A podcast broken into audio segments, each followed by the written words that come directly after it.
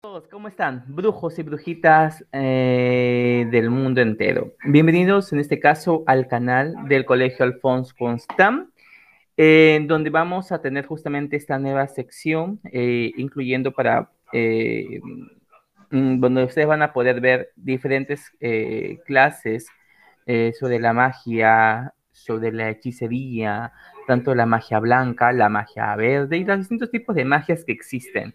Asimismo, vamos a estar tratando sobre diversos tipos de temas que existen dentro del esoterismo. Vamos a hablar un poco sobre películas, videos de fantasmas y eh, sobre casos paranormales para poder analizarlos y poder investigar exactamente qué es cierto y qué es falso dentro de este mundo.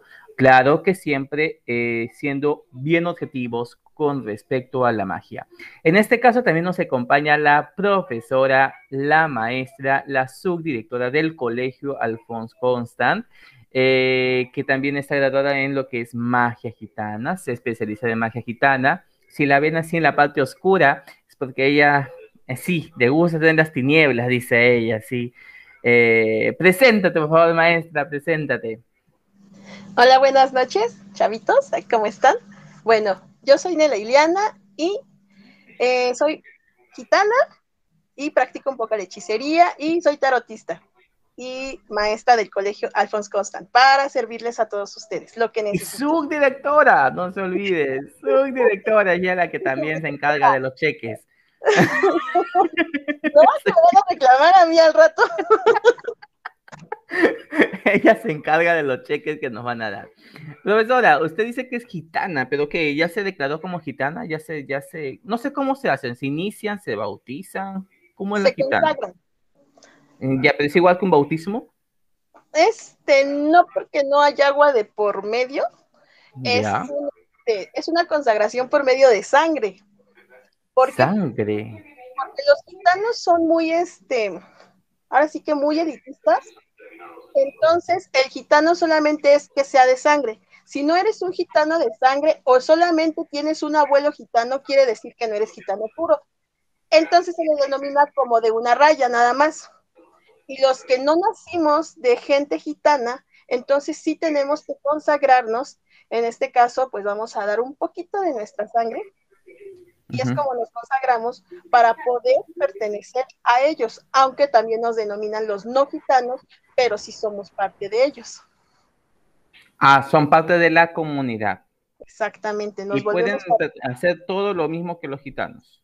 Exactamente, ya una vez consagrados, entonces ya podemos ahora sí practicar lo que son las maldiciones, quitar maldiciones y hechizos gitanos. ¿Una persona común y corriente no puede quitar una maldición gitana? No, tiene que ser un gitano. Sí. ¿Por qué? O sea, hay exclusividad. ¿Cómo así? ¿Cómo funciona eso de la... O sea, yo no, o sea, yo no puedo ir a un santero que me quite esa maldición o me protege de esa maldición. No, de hecho la magia gitana es una de las magias más fuertes, incluso más fuerte que las de la santería. wow, está chocando eh, fuerte. Está cho Ahorita nos van a, nos van a cancelar los santeros acá. la religión yoruba es una religión hermosa, a mí me fascina. Este, y sí, solamente un gitano puede quitar una brujería gitana, no más. No mm. más. Yo he visto hace tiempo, no me acuerdo si usted había visto también la película Arrástrame al infierno. Sí, la eh, donde hay una señora, eh, una señora que maldice, pues porque no le dio, no le da creo que plazo, ¿no? Eh, si pueden, ahí hay una imagen donde hay una viejita que está arrastrando, eh, donde le muerde, y es bien asqueroso porque le muerde con sus ancillas, se sale toda la baba, y la maldice con un demonio. Eh, no sé si ahí en la religión gitana, en la magia gitana, todo eso de, que respecta a los gitanos, existe exactamente esto de la eh, los demonios, o sea, trabajan con demonios como tales. Bueno, los que se dedican a hacer maldiciones, pues sí llegan a invocar a algunos seres de bajo astral. Sin embargo, en esa película fue demasiado fumada, la verdad. O sea, no es tal cual. Lo único real que sería ahí esa tal cual sí existe. Pero eso de, de, las mordidas y el demonio este, o sea, nada que ver. Nada que ver, eso ya fue como pues como cualquier película, ¿no? Ya le, le sobrepasa la fantasía, pero este, no. Comúnmente se trabaja con, con dioses, con el dios de Bel y con su santa patrona que es Santa Sara Cali. ¿Sale? Los gitanos con demonios como tal no trabajan,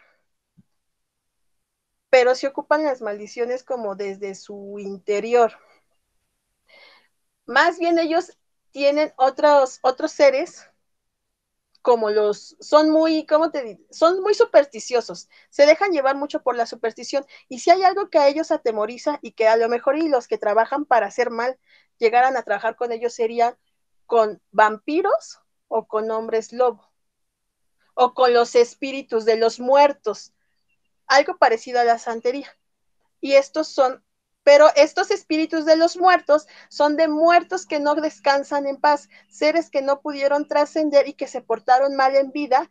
Entonces mueres, no descansas o no alcanzas perdón, como ellos les llaman, y estos seres son los que ocupas también para trabajar, pues esto, eh, lo que es negativo.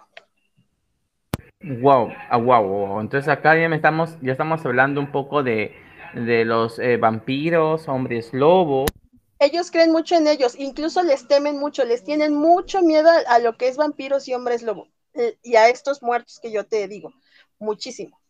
entonces me estás diciendo que los, los, los, los, los, eh, los Cullen existen, que los de Amanecer, Crepúsculo, aparecen los hombres lobos con esos cuerpazos, existen. Para los gitanos sí existen los hombres lobos. Bueno, en realidad existen varios tipos, eh, he visto, bueno, hay varios documentales donde ahí justamente hablan sobre los diversos tipos de vampiros, ¿no? Hay vampiros energéticos. Es más, eh, viendo de manera lógica, ¿no? Los vampiros han sido muchas veces eh, tomados de enfermedades, ¿no? Enfermedades físicas, la, la forma en cómo su cuerpo se, se, se transformaba, ¿no? Eh, justamente a defectos genéticos.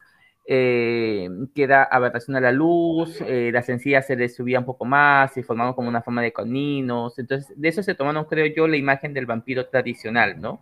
Claro. pero bueno, nunca, no, sabía que los gitanos justamente eran bastante dedicados a llegar a esto de, la, de los vampiros o los hombres lobos. Es, es algo genial, nuevo.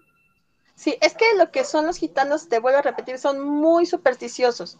Entonces, como somos, son personas errantes, empiezan a agarrar culturas del lugar donde se, se alojan, ¿no? Incluso ya hay muchos, muchos gitanos que son cristianos. Muchísimos. Y entonces empiezan a cambiar sus dogmas, empiezan a cambiar sus tradiciones y se empiezan a acoplar al lugar donde se encuentran. Y así van cambiando y es como van adoptando de una cultura, de otra cultura y de otra cultura. Y como son gente supersticiosa, entonces llegan al extremo de ya creer hombres lobos, vampiros y todo lo que empiecen a encontrar en su recorrido. Bueno, al final no es la única cultura, en realidad, ¿no? Eh, que hable sobre que hable sobre los vampiros, los hombres lobos, ¿no? O sea, eso se ha creído desde Grecia, en Grecia también se ha creído bastante sobre los vampiros, en Roma, es más, hubo diferentes tipos de cosas. En realidad es un tema muy importante, muy interesante eh, de la Indiana, eh, sobre esto de, la, de, los vampiros y los hombres lobos y la magia gitana, creo, creo que tendríamos que extenderlo un poco más. Pero creo que el día de hoy, creo que el día de hoy vamos a comenzar con algo mucho más sencillo, ¿no? Vamos a comenzar de lo más básico, pues, ¿no? Eh, eh, a todas las brujas siempre se les ve con sus velitas, ya andando por, los pasillos, pues siempre eh, todo lo que es brujería se menciona con velas. Entonces hoy día yo creo que nos puedes enseñar un poco sobre las velitas, ¿no? O sea, ¿qué hay de velas? O sea, yo sé, yo tengo el, sobre el, contacto de las velas se utiliza bastante también ahora los colores, ¿no? Que es algo en realidad moderno en el sentido de la magia, ¿no? Porque si nos vamos a enfocar desde la parte básica de la magia, eh, al principio no existían las velas como ahora, no habían las velas hechas de sedas de abejas. Eh, la primera vela creo que fue hecha en Egipto, ¿no? Eh, con restos de ceras, ¿no? Y, era mucho más laborioso trabajar. Por eso creo que también había justamente este arte religioso, porque justamente lo laborioso para ellos era más dedicado a los dioses o para momentos así no sacramentales. Y se utilizaban otro tipo de cosas para iluminar, no tanto velas. Ahora las velas se tomó, creo que, no sé, en siglo XX, siglo, no, siglo XX. En la Edad Media se tomó. Sí, de hecho los egipcios fueron los que inventaron la, las primeras velas, pero realmente no eran como las conocemos ahora, así velitas, no. Eran unos palitos que llenaban de cebo. De cebo. De cebo de buey, me parece, no recuerdo bien, pero sí era de cebo de, sí, de cebo de buey. Y entonces esas eran las que prendían. Ya posteriormente empezaron a hacerlas de, de espermatozoide de ballena, porque ya no eran tan olorosas, tenían más brillo. Y ya posteriormente, ya cuando se inventó el petróleo y todo este rollo, ya empezó a hacer lo que es las que conocemos de parafina. Claro, ¿no? Y de ahí ya se comenzaron a meter más colores, porque esto de los colores en realidad no es algo que, en, bueno, la magia lo tiene, eh, pero es mucho más se llegó a tener en cuenta, creo que por la Edad Media, para adelante, ¿no? En el, siglo XVII, siglo XVIII, ¿no? Con esto de los colores, para traer ciertas cosas. Aunque esto de los colores, en realidad, sepan chicos, eh, que esto de los colores eh, no solamente se utiliza en la magia, no se utiliza incluso en el marketing, en la publicidad, en, el, en, los eh, porque existe justamente la cromoterapia, ¿no? Que es una terapia justamente a base de colores, poder justamente aliviar el estrés a través de distintos colores, eh, manejar, por ejemplo, el apetito. McDonald's utiliza justamente esto de los colores para abrir el apetito a los comensales y para que hagan y que compren más cosas, ¿no? Ahí están utilizando un poco de magia, se podría decir, ¿no? Entonces, esa magia a través de los colores, ¿no? Eh, ahora, lo que veo más es que abunde esto del color blanco y negro, ¿no? Esta simple, esta clase de dualidad que existe, ¿no? Que es una dualidad eterna, una lucha constante ahí entre, entre, entre el bien y el mal, que aparentemente va a existir siempre, ¿no? Esta, esta, esta, cosa de dualidad. Pero en el campo de la magia, bueno, hay que explicarnos un poco más allá, un poquito más sobre la magia en sí. Explíquenos, por favor, cómo es que la magia utiliza estos colores en sus velas o en sus tradiciones como tal. Bueno, es que realmente, te voy a ser sincera, la magia no está en la vela como tal, la magia está en el fuego, porque desde nuestros antepasados lo que llamaba la atención era el fuego pero como no vamos a aprender, como ya no estamos en esas épocas en las que estábamos antes, donde las brujas danzábamos alrededor del fuego y hacer nuestros rituales y demás, vamos a utilizar por eso velas. Entonces las velas es una combinación con lo que usted acaba de decir, la cromoterapia o la magia con los colores y la combinamos con lo que es el fuego para poder tener ya nuestro propósito. Claro, es más, dentro de los ritos mágicos, eh, bueno, dentro de los ritos de las magias eh, y actos mágicos que se llaman como tal, que yo leí justamente en el libro este de Enciclopedia de la Magia, que es un libro antiguo, de los, del, eh, un libro antiguo que habla justamente de los procesos mágicos, ¿no? Que deriva. la magia trabaja bastante con los cuatro elementos. Y el fuego es el elemento que es representado por la vela, ¿no? Pero no la vela como dices tú, ¿no? No es la vela en sí, es el fuego que se enciende. Pero también puede ser reemplazado por otra cosa, otra cosa que simbolice el fuego, ¿cierto? Asimismo, también existen otros elementos, por ejemplo, la pluma, que es el aire, eh, la calavera, que representa la tierra, ¿no? Porque la fue lo, que está, el agua, que el elemento agua. Y creo que hay un quinto elemento, que en este caso es el brujo, pues, ¿no? Que es el elemento, el, el principal, porque es el que domina a todos. Exactamente. No, no olvidemos que realmente también la magia está en uno mismo. La fuerza, la intención y la fe que le pongas a tu hechizo es lo que te va a ayudar a que funcione. Puedes hacer un, este, vestir una vela hermoso y demás, pero si tú no crees en ti, si no crees en el poder que llevas adentro, si no estás preparado, si no estás conectado con lo que vas a hacer, no te va a salir. Sin embargo, puedes usar una vela blanca de la tienda, donde la que todo el mundo conoce, y si estás bien enfocado, si estás centrado, preparado e intencionas, no basta nada más que esa vela para poder crear magia. Esto ya aparece un poco más sobre esas filosofías de vida, esos nuevos gurús que te aconsejan, ¿no? La magia está en ti, cree en ti. Es que esa es la realidad. Acuérdate que todo en cierta forma sí tienes razón, pues no todo está en nosotros. Es más, y también existe sobre, hay que, la magia en realidad es muy, muy interesante, ¿por qué? Porque habla muchas cosas que antes eran consideradas como patrañas o tonterías o supersticiones, pero que en la actualidad ahora se está utilizando mucho, ¿no? Eh, el poder de la palabra, el autoconocimiento, incluso dentro del campo de la psicología como tal, ¿no? Sobre la, la autopercepción, sobre cómo uno se maneja, ¿no?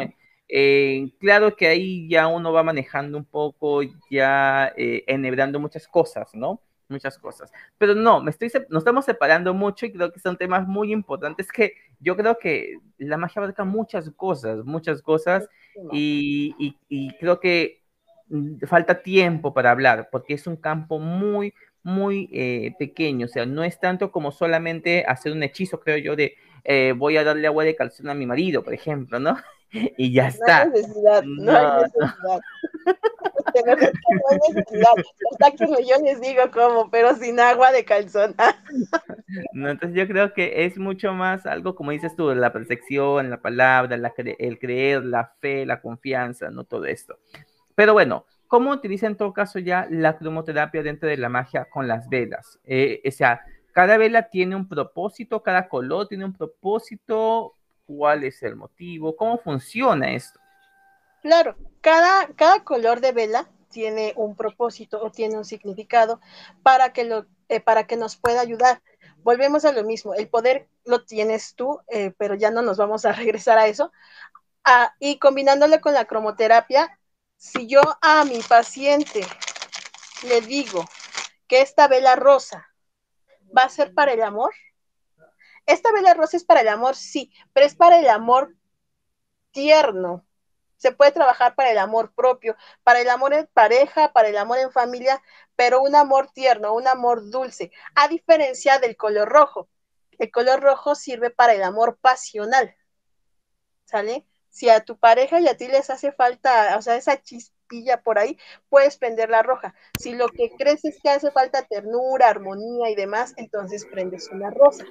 Ahí está con lo que se equivoca, ¿no? Porque mucha gente dice, quiero, busco el amor. Y ponen siempre algo rojo, lo vinculan con rojo, cuando en realidad el rojo es por una pasión, es decir, para tener incluso una pasión de una noche, ¿no? Se podría decir por algo, algo pasajero. Claro, por ejemplo, ¿no? Si yo quiero pasión, a lo mejor y no lo quiero con una sola persona, entonces la vela roja me la voy a aprender yo para yo generar en, en la gente en general, no solamente en una persona. Ya si lo quiero en pareja, pues utilizo dos, ¿no? Pero si lo que yo necesito y que yo creo que la mayoría de, de la gente necesitamos es mejor la rosa para el amor propio. Teniendo amor propio podemos lograr muchas cosas.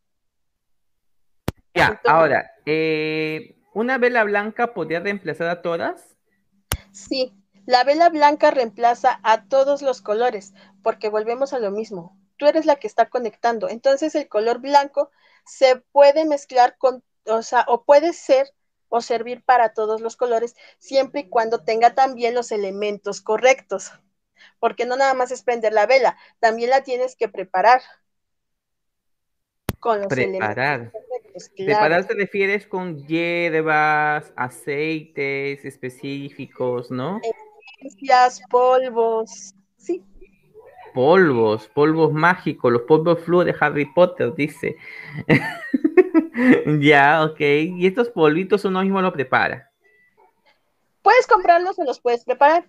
Los puedes preparar con hierbitas, o en las herbolarias o tiendas esotéricas también ya los venden como polvo. Entonces. Ya, ok, entiendo. Entiendo, entiendo. En este caso me está diciendo que yo puedo utilizar cualquier eh, tipo, digamos, de velas, eh, digamos, pero ahora se ha especificado más con los colores, ¿no? Para utilizar para cada propósito. Pero antes, en la antigüedad, teníamos entendido que no era así, ¿no? los brujos o los magos no, no utilizaban. Eh, creo que ellos utilizaban, como dices tú, creo que plantas o hierbas dentro de sus rituales, ¿no? Para poder justamente, eh, dependiendo a qué tipo de divinidad o dios eh, trabajaban, creo, ¿no? Y con eso ellos pedían sus cosas o, orientaban, eh, digamos, este deseo de, de, solicitud para que se manifiesten, ¿no? Y a través de, de la vela.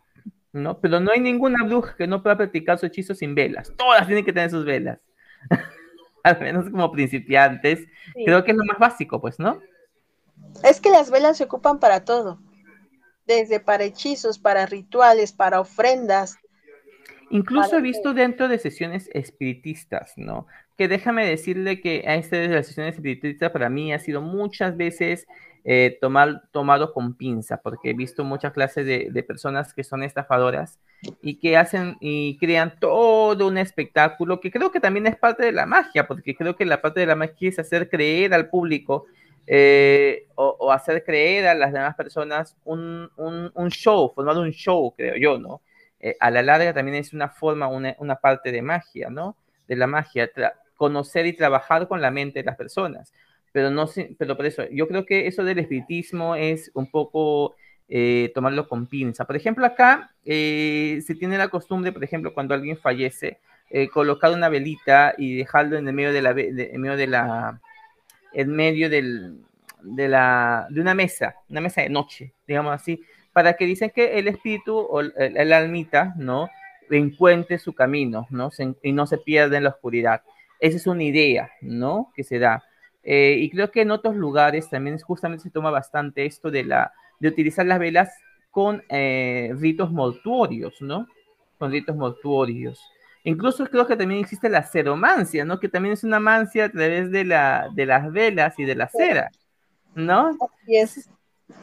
Es que es todo, todo un este, todo un arte esto de las velas. Puedes este, hacer mancia desde las llamas hasta las lágrimas que le caen a la vela conforme se va, se va quemando y al final también con la ceromancia, la cera que queda al final. Y sí, lo que dices de los difuntos es muy cierto.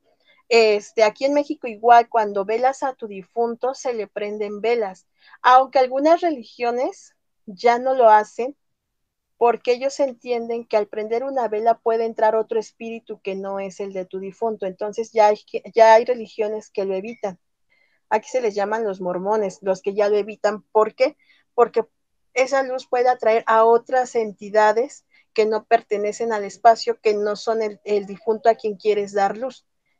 Pucha, me, has, eh, hecho recordar esta película de La Noche del Demonio, donde entra justamente una chica, una señora, una viejita, que sale y puede ver los espíritus de diferentes almas que quieren poseer el cuerpo de un niño, ¿no? Porque el niño tiene esta capacidad de, irse, ¿no?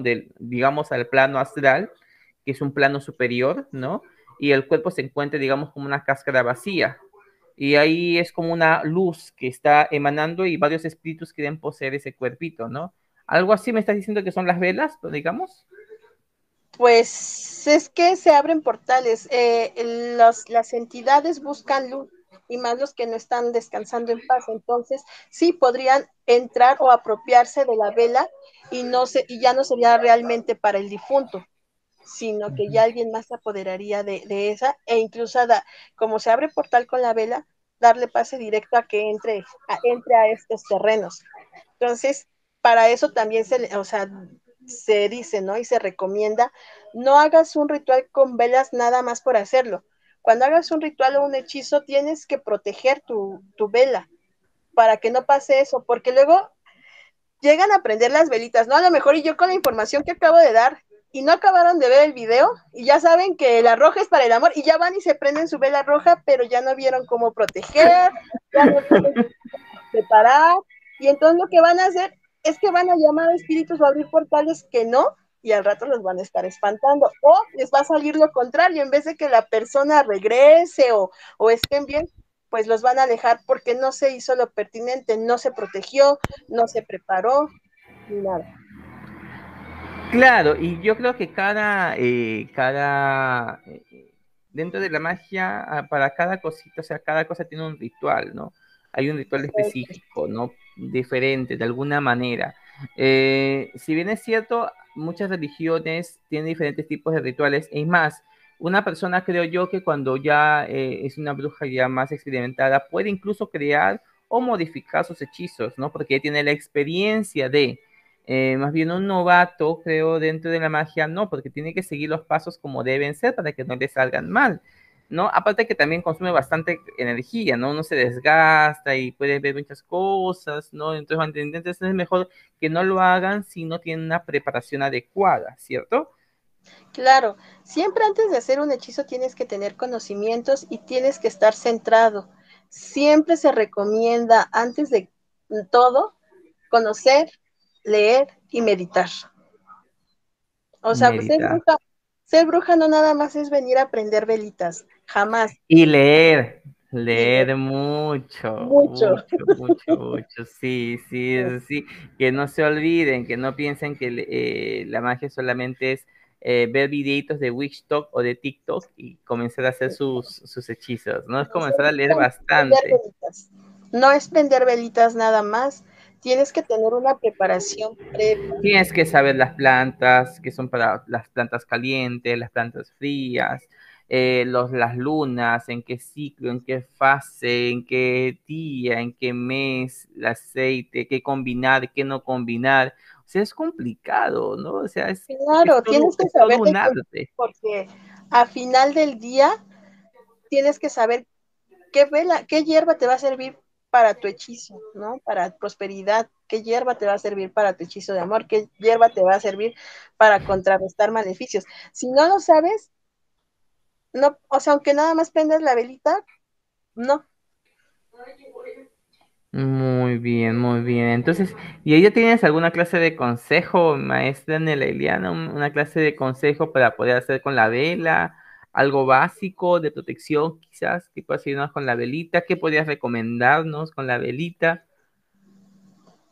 Bueno, para empezar, la vela nunca va al piso, nunca se prende en el piso. Ah, verdad, esa es otra consulta que quería hacerle, ¿verdad? Hubo un montón, pero un montón de controversia yo he visto, yo sigo, o sea, yo tengo mi aplicación de TikTok, o sea, soy muy chivolero, yo ya, yo soy mucho así de estar viendo las cosas, ¿no? me gusta estar así a, la onda, a la moda, ¿ya? Y estaba viendo justamente en TikTok hace tiempo eh, sobre este debate, ¿no? De que si es bueno encenderlo con fósforo o es bueno encenderlo con encendedor. No, o sea... no, no, no, no, no, encendedor jamás. Cerillos de madera. ¿Por qué? Lo más natural posible que puedas ver. El, el encendedor tiene muchos químicos. Ya. Entonces va a bloquear la energía. Y, los cerillos de madera son naturales. Acuérdense que las brujas trabajamos con la naturaleza. Entonces, mientras más naturales sean tus utensilios.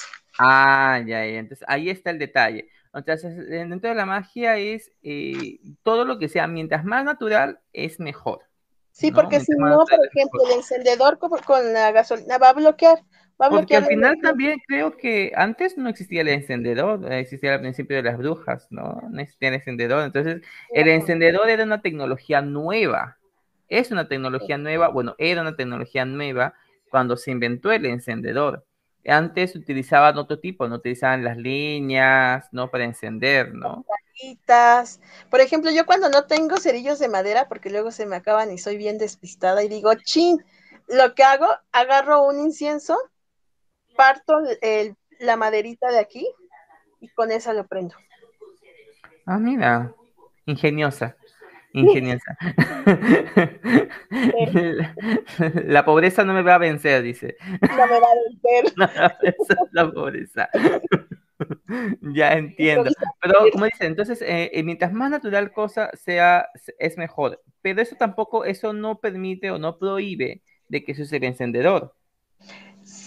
Sí se prohíbe porque va a bloquear, eh, o sea, bloquea la energía. Todo lo que ya trabajaste lo va a bloquear con el encendedor de verdad el encendedor no lo ocupes en las velas. Interesante, no, sé, no, no sabía eso. ¿ah? Eh, porque eh, yo tengo bueno, yo, yo creo particularmente, ¿no? El fuego es lo que es lo que lo importante, ¿no? Lo que es importante es el fuego. Entonces, eh, yo quiero, yo quiero de ahí sacar el, sacar el fuego, no quiero sacar lo que es el gas. Entonces, algo que me dé a mí el fuego, para mí representa el, mismo elemento, ¿no? Entonces, no sé, eh, pero bueno, aquí habría también, como digo, una discrepancia, una, una controversia. Yo soy team, team encendedor, modernidad, y usted es la tiene, tiene antigüedad, pues, ¿no? Tiene, no sé, pues, ¿cómo podríamos decirle? Ah, no sé, algún team. tiene antiguo. Pero bueno, la, bueno, depende, ¿no? Creo que al final cada persona, cada brujo tiene su forma de trabajar, ¿no? De manera independiente. Como digo, he visto un montón de controversia con respecto a esto de los encendedores. Eh, si usted encendedor, si usted un fósforo, entonces, había mucho. Entonces, eh, como, al final, bueno, cada persona va, a saber cómo trabajarlo, pero eso sí es cierto, sí es lo que yo, yo, yo estoy de acuerdo bastante con usted. Esto de que mientras más natural, mucho mejor es el, eh, mucho mejor es el ritual. ¿no? Eh, porque la magia en sí se basa justamente en el arte de manejar la naturaleza y dominar la naturaleza, ¿no? Dominar la naturaleza al favor del mago. Eso es el, motivo o el objetivo de la magia, por la cual se fue inventado, ¿no? Desde la antigüedad, el, primitivo inventó la magia, o, ¿por qué? Porque justamente quiere dominar a la naturaleza, ¿no? Y lo ha tratado de dominar a través de diferentes formas, a través del estudio, de la observación, de diferentes métodos, ¿no? Y de esa manera es como surgió también la actualidad y la cultura y las poblaciones y las civilizaciones que tenemos hasta el día de hoy, ¿no? Entonces todo se basó directamente desde la magia y desde este pensamiento. Pero bueno, entonces, maestra, eh, ¿algunas otras palabritas antes de terminar? No sé. Bueno, les estaba comentando. Ah, ya, ya, de verdad. Nunca la pongas en el piso. Tu hechizo en la vela siempre tiene que utilizar un plato, de preferencia bueno, no de preferencia. Eh, tiene que ser blanco. Blanco. Por, si vas a ocupar la ceromancia. Al final. ¿Sale? Se pone al centro. Otra cosa. Nunca vayas a pegar tu vela. Que pongas tu este. Que la prendas y hagas esto para quemar, para pegar tu vela. No. Se quema de abajo y se pega. Nunca así, porque vas a llamar al bajo astral. Así. ¿Vale? O sea, la prendes, prendes tu cerillo y por abajo. Para poder pegar la vela aquí. Ah, ya. Y una forma muy básica ya para terminar, porque si no, los chicos que pagaron su curso de velas me van a colgar y van a decir, o sea, ah, verdad, tenemos un curso, ¿verdad? Se ha abierto cursos y se van a seguir abriendo cursos, ¿no? Esta es una, una propaganda pagada, pagada, pagada, pagada por nosotros. porque, porque, así es, nosotros, nosotros invertimos en nosotros mismos y es la mejor manera. Entonces, eh, se van a abrir nuevos cursos, chicos, por favor, si han inscrito, vayan al, al, a la página de Facebook del colegio, van a ver cursos de mancias, van a ver cursos de velas, van a ver cursos acerca de distintas partes o artes mágicas, incluyendo también incluso eh, cursos pequeños de psicología y cursos también sobre eh, tratamiento de belleza utilizando justamente un poco de artes mágicas, ¿no? Vayan a la página de Facebook, se van a estar abriendo los cursos a partir de la próxima semana para que puedan inscribirse los que están interesados. ¿Ya? Ahora sí, profesora, siga, siga, siga, Y ahí vamos a poder ver un poquito más de las velas y la cromoterapia con las velas ya nada más por último, proteger el, tu, ¿cómo vas a proteger tu vela? La forma más básica es poner sal de grano alrededor del plato, un círculo de sal de grano. ¿Vale? Nada más hasta ahí, ya si quieren más, hasta el curso de velas, vayan a la página de Facebook y ahí los espero. Muy bien, profesora, muchas gracias. Eh, muchas gracias. Igual lo vamos a estar teniendo siempre por acá porque con usted voy a comenzar haciendo este, este podcast y vamos a tratar diversos temas acerca también sobre la sal. Eh, sobre la sal, sobre porque la sal tiene una historia muy grande, por qué es motivo ese hecho o por qué motivo se utiliza la sal en la magia, ¿no? También eh, vamos a hablar un poco sobre el agua betita, el agua lustral, los tipos de aguas, qué tipo de procesos hay, las fases lunares, o sea, diferentes temas que eh, se, son tratados dentro de la magia, al menos es un aspecto un poquito mm, superficial, tratando un poco de encontrar la lógica, ¿no? La historia, la cultura, el folclore, mezclado todo. Porque dentro de la magia, la magia es un combo, es un combo. No solamente superstición, como dicen, sino es un combo de, de, es una mixtura, es una mixtura de cultura, sobre todo eso, porque es donde se encuentra justamente eh, la semilla de las civilizaciones, de donde justamente sale todo esto de las civilizaciones. Y aún sigue presente, ¿no? Aún sigue presente. De igual manera, les invitamos, eh, vamos a estar siempre dando este tipo de, de podcast o videos de cada 15 días. Ya esperemos eh, no, no faltar y si la flojera no nos gana. ¿no? Por favor, denle clic si les gusta, suscríbanse y denle un pulgarcito arriba para sentir su apoyo, ¿no? Sentir su apoyo y seguir subiendo videos de este tipo de contenidos, así como también eh, opiniones de algunas películas que vamos a estar viendo en el canal, ¿no? De igual manera, eh, vamos a hacer un podcast, eh, vamos a encontrarnos en Spotify como Colegio Alfonso Constant. Y nada, nada chicos, yo me estoy despidiendo. ¿Algunas palabras, profesora, de despedida? Pues cuídense mucho y recuerden que la magia son ustedes. Ah, bueno chicos, yo les deseo la paz y que el universo les dé las bendiciones. Adiós. Bendiciones. Chao. Bendiciones.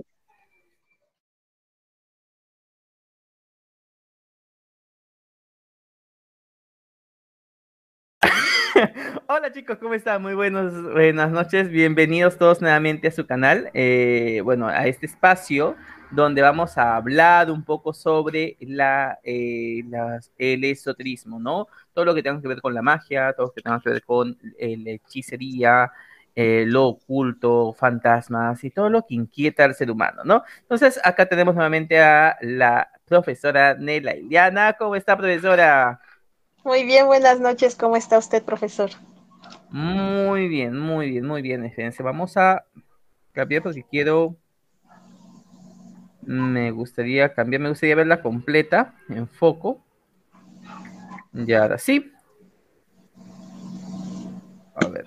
Profesora, ¿cómo está hoy día? Vamos a tratar exactamente sobre los. Eh, el tema del día de hoy va a ser las posesiones profesora. El día del tema de hoy vamos a, vamos a tratar de las posesiones espiritistas, las posesiones demoníacas, vamos a ver exactamente casos de posesiones, ¿no? Eh, usted, profesora, eh, dígame, ¿qué opina de las posesiones? ¿Qué sabe de las posesiones en su, en su larga trayectoria como bruja? ¿No? ¿Qué, qué, qué es lo que nos da su opinión? Bueno, yo creo que ese es un tema un poco complicado. Para ser sincera, yo hasta hace poco eh, no creía en las posesiones, no creía en este tipo de situaciones. Cabe a que es algo que yo jamás he experimentado. Este, si bien sí soy bruja, también me gusta basarme en hechos ya experimentados. Entonces, como esto es algo que no, no ha pasado en mí, se me hacía un poco complicado. Sin embargo, este, ya con el paso del tiempo me he dado cuenta que sí, que sí son reales, que sí existen e incluso he estado presente en una que otra que, es donde ya me convencí, ¿no? Entonces, pues sí, no todas son reales, eso sí hay que aclararlo, no todas son reales, pero sí existen. Sí existen, exactamente, ¿no? Yo eh, hace tiempo estaba, eh, estaba leyendo un libro sobre exactamente las posesiones demoníacas, pero en, sí dentro de la magia posesión demoníaca es una expresión vaga, difusa, porque creo que dentro de la magia el diablo, el demonio no existe, ¿cierto? Eh, en sí serían posesiones espirituales o, ¿cómo lo llaman? Posesiones del bajo astral, ¿no? Del bajo astral, seres de bajo astral, pero sí, el diablo como tal en la magia no existe, no hay tal. No hay tal. Perfecto, entonces, profesora, eh, quería hablar un poco sobre esto de las posesiones porque he visto muchos, pero muchos casos acerca de esto. O sea, he visto, es más, han salido películas, ¿no? Películas como creo que la primera ha sido El Exorcista, ¿no? El Exorcista, exactamente, donde se han tomado casos de la vida real, ¿no? He visto muchos casos así parecidos. yo me acuerdo que esa película, El Exorcista, creo que fue la primera película que a mí personalmente me dio bastante miedo, ¿no? Cuando veo a la actriz pues, bajando la escalera eh, boca abajo, volteando su cabeza y, vomitando verde, ¿no? Ojo, que quiero decir que eso no significa que así sea en realidad una, una posesión. No, yo tengo entendido. Las posesiones en realidad son, eh, tienen diferentes formas, diferentes, dentro de la magia son diferentes, eh, pasan por diferentes etapas, ¿no? Diferentes etapas. Eh, es más, la posesión como tal, profesora, se puede dar tanto por un error en la invocación o por una maldición, ¿no? Es más, eh, una persona puede echarte, por ejemplo, un espíritu para que te persiga y este, este, este espíritu te va a comenzar a perseguir y poseer, te va a comenzar a, cansar, ¿no? Dentro de la magia se cree esto, ¿no? Que es una, una, una forma de maldición. Y la otra es eh, esto de las posesiones a través de una mala invocación. Recordemos que dentro de la magia hay personas que practican invocaciones de espíritus, eh, no sé, practican su, eh, los principiantes, ¿no? Creo que incluso dentro de la Ouija se podría conseguir como una invocación, ¿cierto? claro. Claro, no sé si usted habrá visto casos en su colegio, ¿no? Donde estas practican Wicca, la Ouija, diré Wicca, la Ouija como una, como juegos de niños, y después ven a las chicas convulsionando. Yo lo digo de manera personal porque en mi colegio sí he visto que se escuchó noticias de niñas que estaban practicando la Ouija y salieron convulsionando. Decían que era por eh, porque estaban poseídas, ¿no? No sé, demonio, no sé qué les estaban, pero estaban poseídas. ¿Usted ha presenciado alguna vez algún tipo de posesión cercana? Posesión como tal, no. He estado en lugares donde por ejemplo, trabajan, este, se me fue el nombre, perdón. No, no son videntes, son este. ¿Mediums? Mediums. Ajá. He, estado con dos mediums y también en un toque de tambor que hacen en la santería, me invitaron a este evento y también este presencia cómo montó un muerto, un congo en una de las personas. Pero aquí fue muy raro, ¿sabe? Como que quería montar en cualquier persona y eso a mí se me hizo un poco peligroso porque había muchos invitados o gente nueva. Entonces, este, como que quería entrar este, este espíritu y, este, y la gente pues se espantaba, ¿no? Porque es algo que nunca había experimentado. Entonces ahí sí se me hizo un poco así como que no, no muy ético. Hasta, y, pero ellos mismos sabían cómo sacarlo hasta que por fin logró montar en alguien que me imagino que tenía más experiencia. Y sí, o sea, lo presencié tal cual y este, esta persona pues ya hacía movimientos extraños e incluso empezó a hablar en otro idioma. Este, pero sí, era un Congo, parece. Bueno, me dijeron en ese entonces, porque igual era, era algo, pues yo iba como invitada, se lo repito, yo santera no soy, entonces, este, pues solamente lo presencié, no podía decirte si era un Congo, si no era un Congo, qué era pero eso es lo que los babalao de, ese momento o de ese entonces comentaron. Entonces eh, sí presenció en ese caso lo que era una, eh, una posesión, pero ahí creo que hacen posesiones de espíritus ancestrales, ¿no? Antiguos, eh, digamos, abuelos, creo, ¿no? De su misma, no, ellos son de su misma religión, o sea, los mismos espíritus que son dentro de su misma religión, por ejemplo, los congos, a veces dicen que montan a el o algún otro muerto, en el caso de ser de los que trabajan con, con muertos, que creo que son los paleros. En este caso son los que son a los espíritus que van dentro de su gremio, dentro de su religión. Este, las otras medium eh, fue algo raro, o sea, todavía como que digo, ¿será o no será, no? Tenía una conocida, era una, una señora que también este, era bruja, pero esta bruja era muy tierna, muy blanca, ¿no? A esta brujita, ella era una señora grande de edad, pero era muy católica, muy, muy, muy católica. Y es, pero ella decía que quien montaba o quien entraba en ella era San Pedro. ¿Ah, sí? Acá te, estoy compartiendo lo que es una imagen de una, de una ceremonia. Eh, y acá estaba viendo cómo se hacían unas posesiones. Creo que estos son eh, venezolanos. En Venezuela sabemos que practican bastante esta clase de, santería o, palo mayombe, no me acuerdo cómo lo llaman. Candomblé también existe el nombre. Y acá veo cómo eh, es así más o menos era la, la posesión que usted vio. Pues no así tal cual, no. No. No, porque acá vemos cómo el esto y comienza, ¿no? Uh No. Esto me recuerda bastante también a, no sé si usted habrá asistido alguna vez a las a esas sesiones evangelistas donde se comienzan a, a comienzan a saltar y dicen que están poseídos por el Espíritu Santo y también sí, comienzan sí. a temblar. Me no recuerda sé. bastante, bastante a lo que usted comentó con esto de lo, de, del hombre, ¿no? Que también comenzó a hablar en lenguas en las, en las reuniones evangélicas. También pasa lo mismo, comienzan a hablar en lenguas, ¿no? En lenguas extrañas. O sea, hay una similitud, vemos ahí, ¿no? Como es una similitud de, de la posesión, ¿no? Eh, me, me, estaba comentando de otra, de otra experiencia, de, de esa, que lo haya cortado con el video. No, no te preocupes.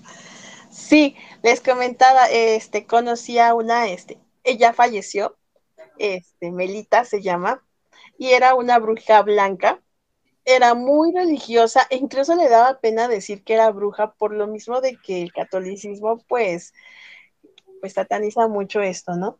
Pero algo chistoso, o a mí algo que me extrañaba es que ella, cada que era el día de San Pedro, no recuerdo el día, no me acuerdo si es en junio o en julio, ella, o sea, ella hacía una fiesta en su casa reunía gente y se sentaba y decía que quien bajaba a, o sea, a su cuerpo se posesionaba de su cuerpo era el mismo San Pedro. San Pedro. San Pedro. Y me tocó ir igual, a, solamente fui una vez y también este, pues me tocó experimentarlo. Pero te repito, o sea, también como son cosas que yo no he experimentado en, persona, también son muy difíciles para mí pero también conozco a Melita y sé que no hubiera mentido en ese aspecto, entonces también te puedo decir que sí le creo. Interesante. Ahora esto con a mí me has hecho recordar, no sé si ustedes eh, habrán escuchado del, del, um, bueno, lo llamaban Santo, eh, Joao de Santos, Joao dos Santos, que se llamaba. Joao dos Santos era un tipo medium brasilero eh, que decía él que a su cuerpo venían espíritus o curanderos o médicos y sanaba, sanaba a través de esos espíritus, eh, haciendo varias cosas de varios tipos de posiciones. Su documental ahorita está en Netflix, yo lo estoy viendo. Claro que en ese documental también se le está, se le está investigando porque también se le acusa por violación. Es más, fue una noticia muy difundida porque aparte de que sanaba, dice, ¿no? Eh, a las chicas bonitas, eh, las encerraba en un cuarto y las hacía dormir y decían las chicas que después amanecían violadas. Es más, algunas no solamente eso, sino que también eh, eh, estaban despiertas y el señor Joao dos Santos, que se llamaba, no, eh, las amenazaba con decirle que si, eh, por ejemplo, ella llevaba a su madre que tenía cáncer y quería, y como quería que su madre se sanara, y quería Joao dos Santos, quería que le ayudara, y él era muy conocido por sanar este tipo de cáncer, porque hay bastantes testimonios de eso. Eh, él le amenazaba diciendo, tú quieres que tu madre se sane, entonces tienes que eh, hacer esto, ¿no? Y se acostaba, ¿no? O sea, es como que una amenaza sexual.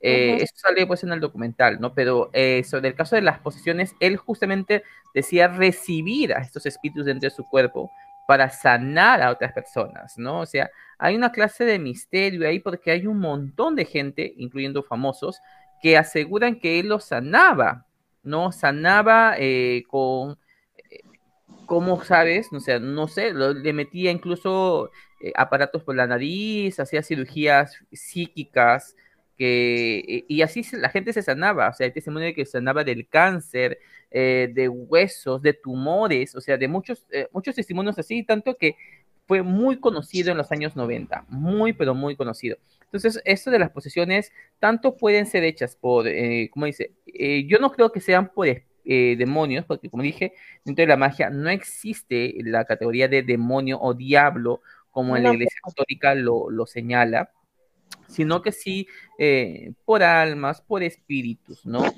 Ahora, la capacidad que una persona debe tener para poder llegar a ser medium es completamente, no sé, es un talento natural, ¿no? No creo que toda persona pueda llegar a ser un medium o pueda llegar a ser, digamos, tener ese tipo de capacidades, ¿no?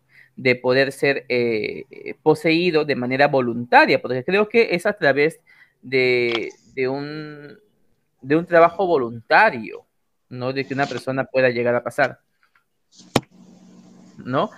Ahora, eh, sin embargo, estaba viendo también en, el, eh, en un libro sobre las diferencias de, de tipos de posesiones. Eh, hemos hablado que hay dos.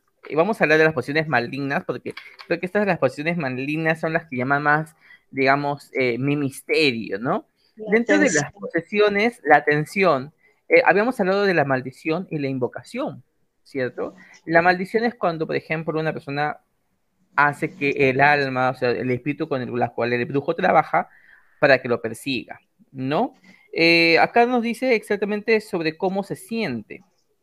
Nos dice primero que hay una sensación de persecución eh, de la persona que ha sido maldecida. Después hay un cierto eh, sentido de paranoia, pesadillas o insomnios, eh, dice que la persona que ha sido o, va, o está siendo poseída sentirá malos olores a su alrededor, olor a podrido, olor a, muerto, pero que solamente lo percibe él. Eh, sentirá que todo le sale mal, o sea, comienza a tener una depresión. Ya cuando dice que se va volviéndose más fuerte, la posesión ya va teniendo más control, la persona va a comenzar a escuchar susurros, ¿no? Que cuando está sola en casa, ¿no? Y si dice, mientras más va avanzando este tipo de maldición, eh, va a comenzar a sentir movimientos o fenómenos llamados poltergeist, ¿no? Hasta el último caso, que es el peor de los casos, si no se le ayuda, a llegar hasta la muerte, ¿no? O sea, eh, ¿cuál sería el propósito de hacer esto un espíritu, de, de, hacer todos estos pasos?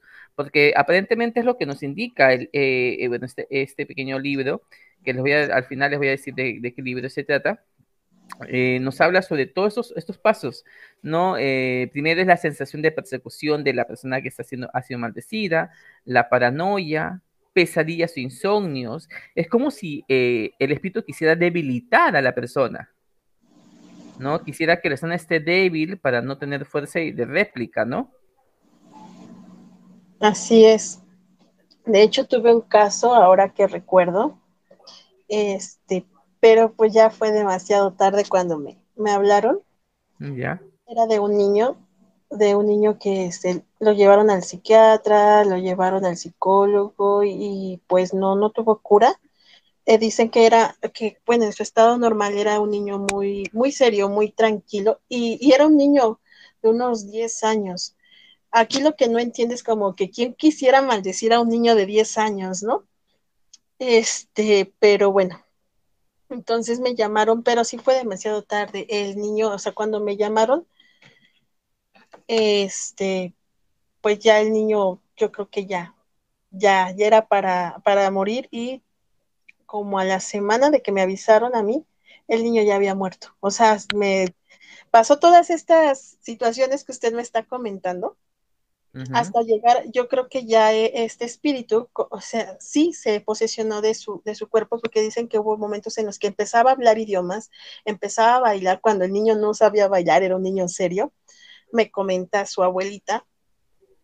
Y este, y todo eso me platicó una semana antes y después ya me dijo que, que el chico, pues, a causa de eso, pues ya había muerto. Y habían visto psiquiatras, este, psicólogos, médicos y, lo operaron dos veces y no.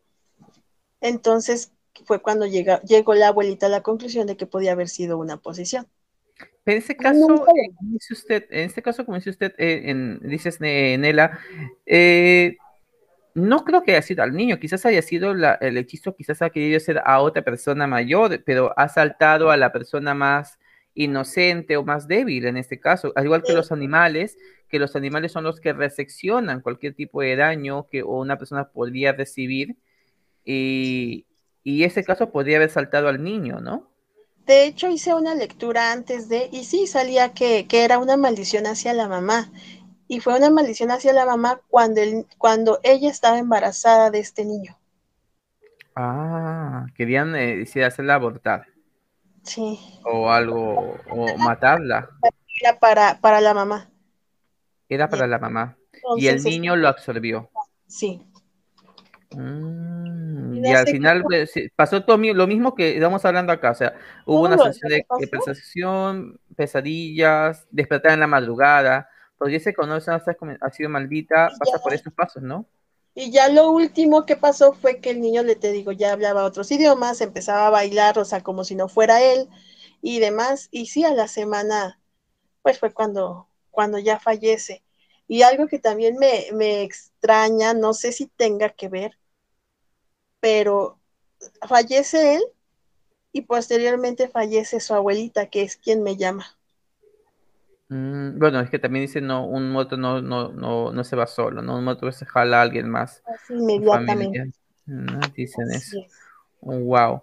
Eh, bueno, eso es lo que dicen, ¿no? La, una, cómo reconocer si uno está siendo maldecido. En este caso, ¿en qué momento de, de, la, de las posesiones, que sabes que estás, has, sido, eh, sido maldito y hay un espíritu detrás tuyo, debes eh, tomar acciones? Ya cuando yo creo que ya comienzas a escuchar ya voces, eh, ya creo que ahí sí ya deberías ya recurrir a alguien, ¿no? Ahora, esto no quiere decir como con relación con la esquizofrenia, porque la esquizofrenia también se dedica con esto de escuchar voces, pero la esquizofrenia se escucha voces desde pequeño, no desde pequeño. Es más, yo creo que quizás también puede ser posible que el niño quizás haya sufrido esquizofrenia, aunque eso se presenta, ¿no? Desde pequeño se va presentando y se va prolongando, se va incrementando, se va acrecentando, digamos, esto de la eh, es algo ya completamente mental, pero si me dice que lo han visto psiquiatras, psicólogos y no han encontrado una cura o algo, es complicado, ¿no? Complicado. El primer medio que tomaron fue el médico, ¿no? Porque eh, parece ser que estas personas son o eran cristianas, entonces eh, en, a estas cosas pues no recurren ellos. Entonces en la primera instancia fue médicos y fue cuando pues no, claro, psiquiatras te recomiendan directamente si es una, es una esquizofrenia, medicamento, o sea, de frente medicamento, ¿no? Para poder parar, para parar eso de eh, ese tipo de voces, ¿no? Ahora, si no se toma esos medicamentos a tiempo, esto puede llegar también incluso a la muerte, ¿no? Eh, pero bueno, si es una maldición por espíritus, eh, recordemos que en este caso creo que tendríamos que, ah, se tiene que actuar antes de, ya cuando sientes que hay un olor, que estás oliendo mal, que, que te está haciendo pesadillas y no estás viviendo bien, te sientes débil, cansado, ya debes recurrir a una, a especialista, ¿no? Porque ya mientras más tarde es, más fuerte se hace la posesión, ¿no? o en ese caso, lo que llamaríamos maldiciones, ¿cierto? Así es. Sí, de hecho, este, pues ustedes se conocen, ¿no? Cada quien se conoce y sabe cuando algo no está bien consigo. Claro. Ahora, eso es directamente relacionado con las maldiciones, eh, pero qué fuerte su caso, eh, qué fuerte tu caso, Nela, muy fuerte, en serio. y fue algo bien, este... Es que de veces nos toca cada caso, o sea, cada, casa, cada cosa particular que uno pensaría, wow, estos son donde se ven las películas, ¿no? Pero en realidad a veces pasa en la vida real, ¿no? En la vida real. Ahora, también hay casos con la invocación, ¿no? Cuando ahí los principiantes comienzan a practicar su magia, dice, ay, yo soy el bravo de los bravos, y yo puedo practicar mi magia, y ¡pum! le sale mal. No, es más, dice, al principio no le sale nada y dicen, ah, esto no funciona, no es para mí. y después cuando llegan a la casa, comienzan a las... Dice acá que en este libro también pasa lo mismo, o sea, pasan por procesos. Eh, primero, el primer proceso es un proceso inmediato, inmediato. Hay también una sensación de persecución, una paranoia, pesadillas, pérdida de memoria. Aquí sí hay una pérdida de memoria. Escucha susurros y el último es locura y muerte, ¿no? Es un poco más corto, creo, pero eh, casi son los mismos, ¿no? Pero dice que es después de la invocación. Si personas que han pasado normal su vida, han estado normal y practican, se meten a la brujería o practican este tipo de, rituales, de invocaciones, y les sale con que están, eh, comienzan a escuchar voces, ¿no? Y he escuchado muchos casos, ¿ah? muchos casos de, personas así, que, eh, que sí han eh, después de practicar un hechizo o, velar algo, comienzan a escuchar pasos en su casa o, cosas así, no pequeñas cositas, que después han tenido que llevar a un brujo para que purifique la casa, para los santos y todo eso, ¿no? Porque escuchan cositas, ¿no? Pero también hay que tomar mucho en cuenta que no es lo mismo invocación que evocación. Claro lamentablemente muchos principiantes intentan por curiosidad, por ver hace. Y no, o sea, volvemos a lo mismo, por favor, prepárense, prepárense antes de hacer esas cosas. Al menos yo, ni yo me atrevería a hacer una evocación, jamás, ¿eh? todavía no. Mm, claro, una evocación es ya cuando ya eh, se trae a este ente al plano físico, pero se consume la energía del mago y ya eh, el, ente o el, elemento ya se manifiesta físicamente, ¿no? Ahora, ¿cuánto tiempo se puede llegar a manifestar? Depende de la energía del mago que está ahí, ¿no? Mientras que una invocación es una invocación es eh, lo que se hace incluso dentro de la iglesia, ¿no? Cuando se invoca el cuerpo de Cristo y se hace, es una invocación, es la consagración, esas son invocaciones. Entonces, perfecto. Mire, yo quiero compartir con usted un pequeño video hablando justamente del tema de las... Eh, creo que este ya sería relacionado a una maldición. No sé si usted ha escuchado del caso de la chica en Venezuela. No. El caso de la Guaira. ¿No lo ha escuchado? No. Vamos a echarla conmigo para que vea y me dé su opinión, más o menos, ¿no? Poner el audio. Lo que te voy a contar a continuación es una historia completamente real y ocurrió recientemente en La Guaira, Venezuela. La persona que ves en pantalla se llama Carol, una mujer venezolana, la cual ofreció a su mejor amiga en un ritual de brujería.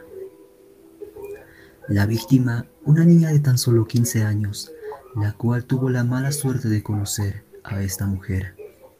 El motivo, una razón pasional, pues Carol descubrió la infidelidad de su novio provocando una gran ira, llevándola a cometer una locura. La mujer se dirigió hasta un cementerio, en el cual cavó un hoyo, donde realizó el ritual de brujería para que su novio se quede amarrado a ella toda la vida y éste nunca la deje. Pero para que este ritual sea exitoso, la mujer decidió entregar la vida de su amiga. Así que agarró un poco de la tierra donde se encontraba la tumba de aquel muerto y se la llevó a la muchacha. La madre nos cuenta que esta mujer se ganó la confianza de la familia hace mucho tiempo. Y es por eso que incluso la dejaba salir con ella a la calle o a la playa. Le di mucha confianza en mi casa la amiga se quedaba fines de semana con ella. La amiga pertenece a la religión de la santería. Ella me pedía permiso, incluso me decía, mamá, mamá, me puedo llevar a la niña a la playa. Pero, lastimosamente, ese día cuando comenzó todo, la madre se fue a trabajar muy temprano, dejando a la niña con esa mujer la cual aprovechó el momento para introducir la tierra de aquella tumba en sus alimentos. La madre nos cuenta que al regresar del trabajo vio a su hija con una manilla en la mano. Mas nunca volvieron a ver a esa mujer hasta el día siguiente que murió la muchacha. Y más nunca vio a la niña a la niña que le pone el peso a, mi, a su amiga. Se desapareció en mi casa por 15 días. Y casualmente el día que mi hija muere, ella va a la casa de la abuela a preguntarle a, dónde iban a velar a mi hija. ¿Cómo le llegó eso a él? El padre nos cuenta que desde que la niña apareció con esa manilla, todo empezó a cambiar. Pues la muchacha empezó a desmayarse de la nada. Esto hizo que los padres se alertaran y la llevaran rápidamente al hospital, donde le dieron medicamentos, pero no le detectaron nada. La niña duró 11 días más o menos y no comió. puro legalmente ahora de que si sopa y lo demás era líquido y tratamiento médico que de una doctora y, y que una enfermera para, tener algunas en la casa. A pesar de estar con tratamiento, la muchacha solamente empeoró, llegando al punto de no querer ingerir alimentos y aislarse completamente en su cuarto. Es así como esta chica que reflejaba bondad, alegría y energía pasó de esto a esto. El que que Jerónimo y la punto de Suizo. Hay seis pollos ahí. Y manda, tú vas de parte de la lo dile. Ah, ya arriba. Dile que va de. Manda, manda, manda a Yele, manda a Yele. Para que Jerónimo te dé parte de Lalo, que si tiene cosas. Los padres, al ver que los medicamentos no hacían efecto en su hija, decidieron preguntarle a otras personas qué es lo que le estaba pasando. Es así como llegaron a la conclusión que le habían hecho un embrujo. Habías agotado los recursos, eh, los recursos médicos, entonces teniendo estas creencias en el espiritismo, en la palería, decidiste grabar un video. Este video se hizo viral y pensaban que había sido en un centro espiritual, pero fue aquí en esta casa. Lastimosamente, el cuerpo de la niña no pudo resistir más y finalmente falleció. Al día siguiente, cuando estaban velando su cuerpo, Bueno, creo que eh, ya con esto creo que ya hemos visto el tema, ¿no? Eh, acá vemos cuando le capturan a la, a la chica y le hacen eh, confesar de que ella en realidad hizo ese, ese embrujo por venganza y por celos. En realidad no duró un día, como dice el video, duró siete días aproximadamente en darse eh, hasta que llega a morir la niña. Eh, como vio, eh, eh, la chica, la, amiga, supuestamente la amiga, por celos, le da de comer justamente su en su comida carne de cementerio y hace un pacto con alma para poder embrujar la chica, pues, ¿no? Dije que no iba, pensó que no iba a ser tan fuerte, ¿no? Y que, y que, no iba, no iba a llegar a que muera.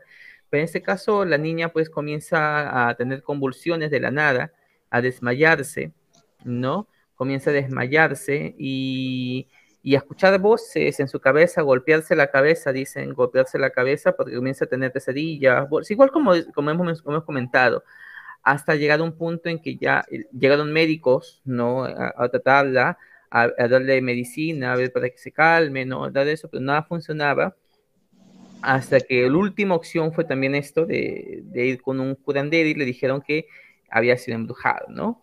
Eh, es un caso muy famoso en Venezuela, que se, ha sido hace poco, hace un año, dos años, dos, tres años, creo que no me equivoco atrás. Entonces, es un, es un caso de maldición, por ejemplo, ¿no? Sí, Es un, bastante importante. eh, es un caso de maldición y es algo que eh, choca, ¿no? Porque es alguien que tú piensas que ha sido cercano a ti, y que era tu amiga y que te traicione, pues, ¿no? Que te dé incluso carne de muerto para embrujarte, ¿no? Eh, también al novio también lo embrujó, ¿no? Para poder que esté con ella nada más, ¿no?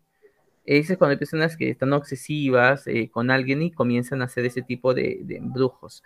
Ahora, si yo lo pongo en la parte racional, también puede ser de que quizás la carne de muerto haya tenido algún tipo de bacteria que haya, se haya infiltrado en el cerebro de la chica y haya producido todas esas convulsiones.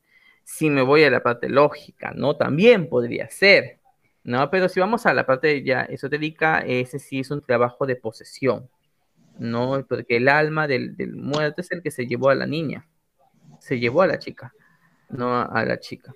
Eh, y es un caso muy, muy, muy, muy fuerte, ¿no? Pero en este caso, ¿qué es lo que una bruja puede liberar posesiones o puede, digamos, en este caso, hacer exorcismos? Sí, pero no todas. Tendrías que tener una preparación muy, muy grande para hacerlo. Yo tengo entendido que, por ejemplo, que el exorcismo se hacen los, eh, los exorcismos como tal, lo hacen los, cura, los sacerdotes o los que están con la iglesia. Eh, los brujos eh, lo, se hacen, como se llama, las mesadas. ¿no? Acá, bueno, acá se llaman mesadas en Perú, ¿no? donde no una bruja, sino tienen que ser varias brujas, mínimo tres, para poder sostener y ayudar a la, a, la, persona. Creo que es más, hubo una película que se llama en Netflix, que habla también un poco sobre la magia en, de México, no me acuerdo cómo se llama, Artes Antiguas, creo que se llama, algo así. La que salió, que era de Veracruz, ¿no? Creo que sí, y habla también un poco sobre la, posesión y liberación. Y me pareció muy interesante porque habla esto del exorcismo, pero no un exorcismo como conocemos en la iglesia en nombre de Cristo o con la iglesia, sino una mesada donde invoca al espíritu a que salga y que posea a otro, a un animal o a un ente, ¿no? Eh, en este caso puede ser una, gallina, un cordero o algo que tenga, digamos, una vida por otra vida. Porque recordemos que dentro de la magia existe justamente ese sacrificio o intercambio, ¿no? Entregar algo que tenga un valor parecido, ¿no? Una vida por otra vida, ¿no? Entonces, eh, yo vi eso y me pareció muy, pero muy interesante. Muy interesante. es más, también en Sabrina, en Sabrina también está, eh, he visto eso de liberación de espíritus, eh, que también mínimo tenían que ser tres brujas para poder hacer. Y es que tiene que hacerse siempre eh, una mesada, una mesada para liberar estos espíritus. Eh, no me ha tocado ver personalmente una, una, un exorcismo, ni siquiera una persona que haya sido, que haya visto una posesión. no sé si lo voy a llegar a ver algún día y cómo reaccionaré, pero no sé, es bueno en saber esas cositas, ¿no? Es más, hubo varios casos famosos, varios casos famosos de, exorcismos o de, en este caso, tenemos, por ejemplo, el de la persona Clara Germana Cell, ¿no? De, que también pasó, parecía una niña, una chica, una inocente niña, que de la nada comenzó a tener este tipo de convulsiones o comenzó a, escuchar voces o a, a, ver cosas y comenzó a convulsionar, ¿no? Comenzó a convulsionar. Eh, ahora, esto de los exorcismos para liberar eh, a los espíritus, a, los, a las personas, los espíritus, ¿cómo se podría relacionar eso dentro de la magia? O sea, ¿por qué tienen efectos esta liberación de exorcismo? Si no existe el diablo, ¿cómo es que liberan, eh, la iglesia libera a estos espíritus de las personas? Porque al final del día son espíritus, lo que cambian son los nombres. Mm, puede ser cualquier persona, cualquier ente y, tener cualquier nombre y con cualquier nombre puede ser eh, exorcizar. Este, no como tal, o sea, si, por ejemplo, los sacerdotes los denominan con ciertos nombres y de demonios, de, de ¿no? Porque bueno, hasta donde yo sé es así, ¿no? Saben hasta qué demonio van a expulsar. Claro, la demonología existe por eso, ¿no? Exactamente. Un montón de demonios.